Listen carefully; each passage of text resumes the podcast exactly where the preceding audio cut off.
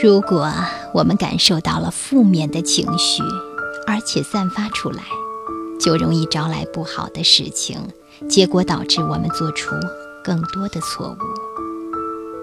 对这句话，不知你是否认同？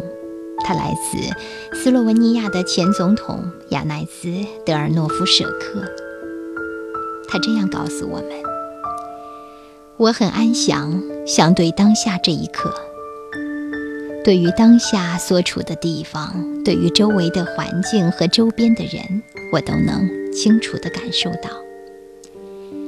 我们周边有太多负面的力量，这个世界充满了否定的能量。”世界充满仇恨和暴力，从中又滋生出新的仇恨和暴力，驱使人去争夺权力，想控制别人。世界上有很多的恐惧，人害怕别人，怕生病，怕孤独，不知道应该如何面对这些恐惧。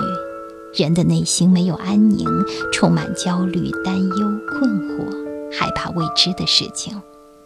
世界上有很多傲慢的态度，人的喜欢自我吹嘘，向别人夸耀自己多么的杰出和优秀。太多的自私和沽名钓誉，让我们简直要淹没在其中了。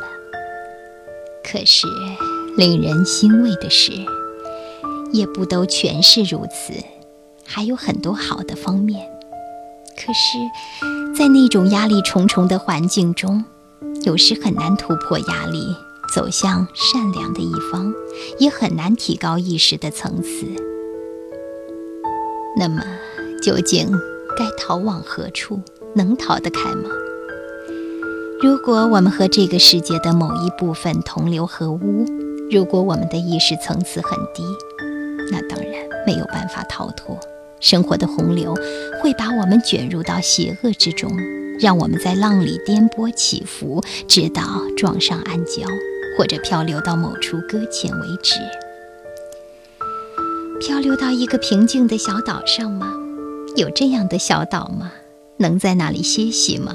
这个岛在哪？就在这里，在这一刻，在我们的内心。既然一个人已经想要去寻找，一定能找到。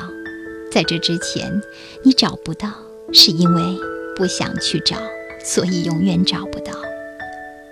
如果意识到自己的情况，开始寻找那个平静之岛，就在自己的内心可以找到的。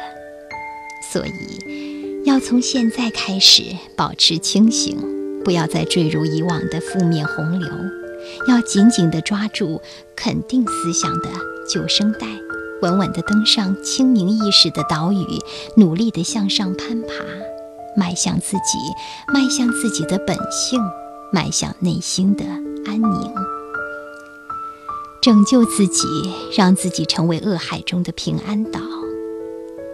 那些在恶海中随波逐流的众生，虽然还未醒悟，但他们会看到你，你的平安岛会启发他们。说不定，他们就这样也找到了属于他们自己的内心。只有这样，我们才成为了真正的人。